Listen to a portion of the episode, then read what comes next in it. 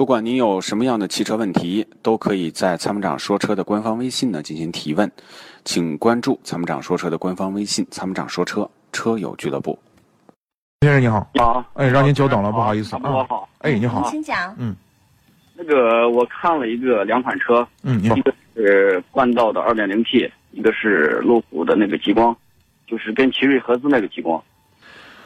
我知道，我现在偏向于这个冠道，冠道我已经看了三四次了，我已经也试驾过。冠道 1.5T 的，哎二点零 T 一点五 T 的动力有点弱，二点零 T 的漏油，你但是现在知道吗 2.0T 现在有一个纠结的就是它那个变速箱对，啊，变速箱现在反应有点漏油。是，这个漏啊，还不像德系车那个渗，它真的是往下滴。我们看到，我们看到照片了。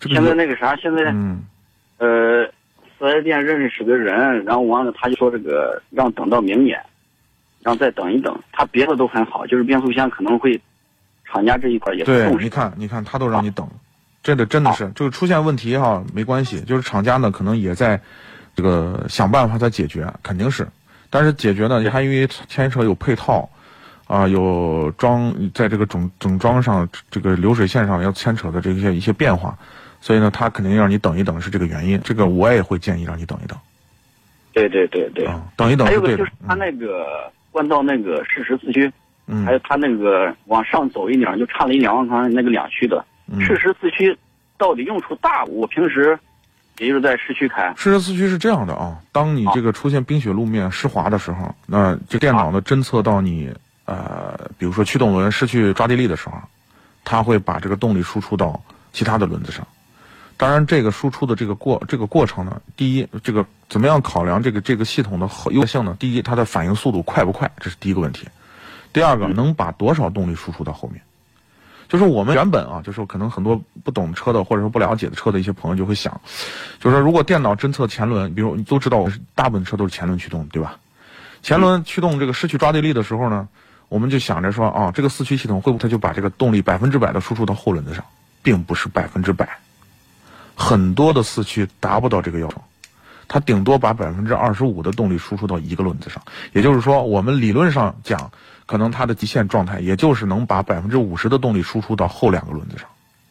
那么，如果我们三个轮子失去动力的时候，那么也就是说，发动机你即使输出百分之百的动力，也只能把百分之二十五的动力输出到某一个不，就是还有附着力的轮子上。那么，一那么这个动力够不够能把这能把你的车脱困，就不好说了。你那就是理解我意思吧？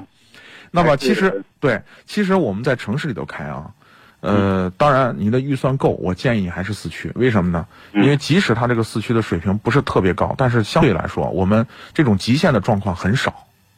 对那毕竟相对来说湿滑的时候呢，如果电脑确实有侦测这个相对来说比较湿滑的时候，它能把一部分动力输出到别的轮子上，这个对于我们安全嗯对，然后这个控制车的这个姿态还是有一定帮助的。对对对对，嗯嗯，还有就是那个那个极光那个，嗯，那个车就算了，那个车保有量很低，没卖多少辆，但是投诉还挺多，行，那我就知道了。好吧？好，感谢您的参与，谢谢薛先生。谢谢啊。好，好，感谢参与，啊，再见。它是积碳的杀手，积碳是发动机的杀手。那么，杀手的杀手就是朋友。超美全能卫士对积碳说拜拜，简单方便，轻松除碳。微信关注“参谋长说车”车友俱乐部，回复“超美全能卫士”即可购买。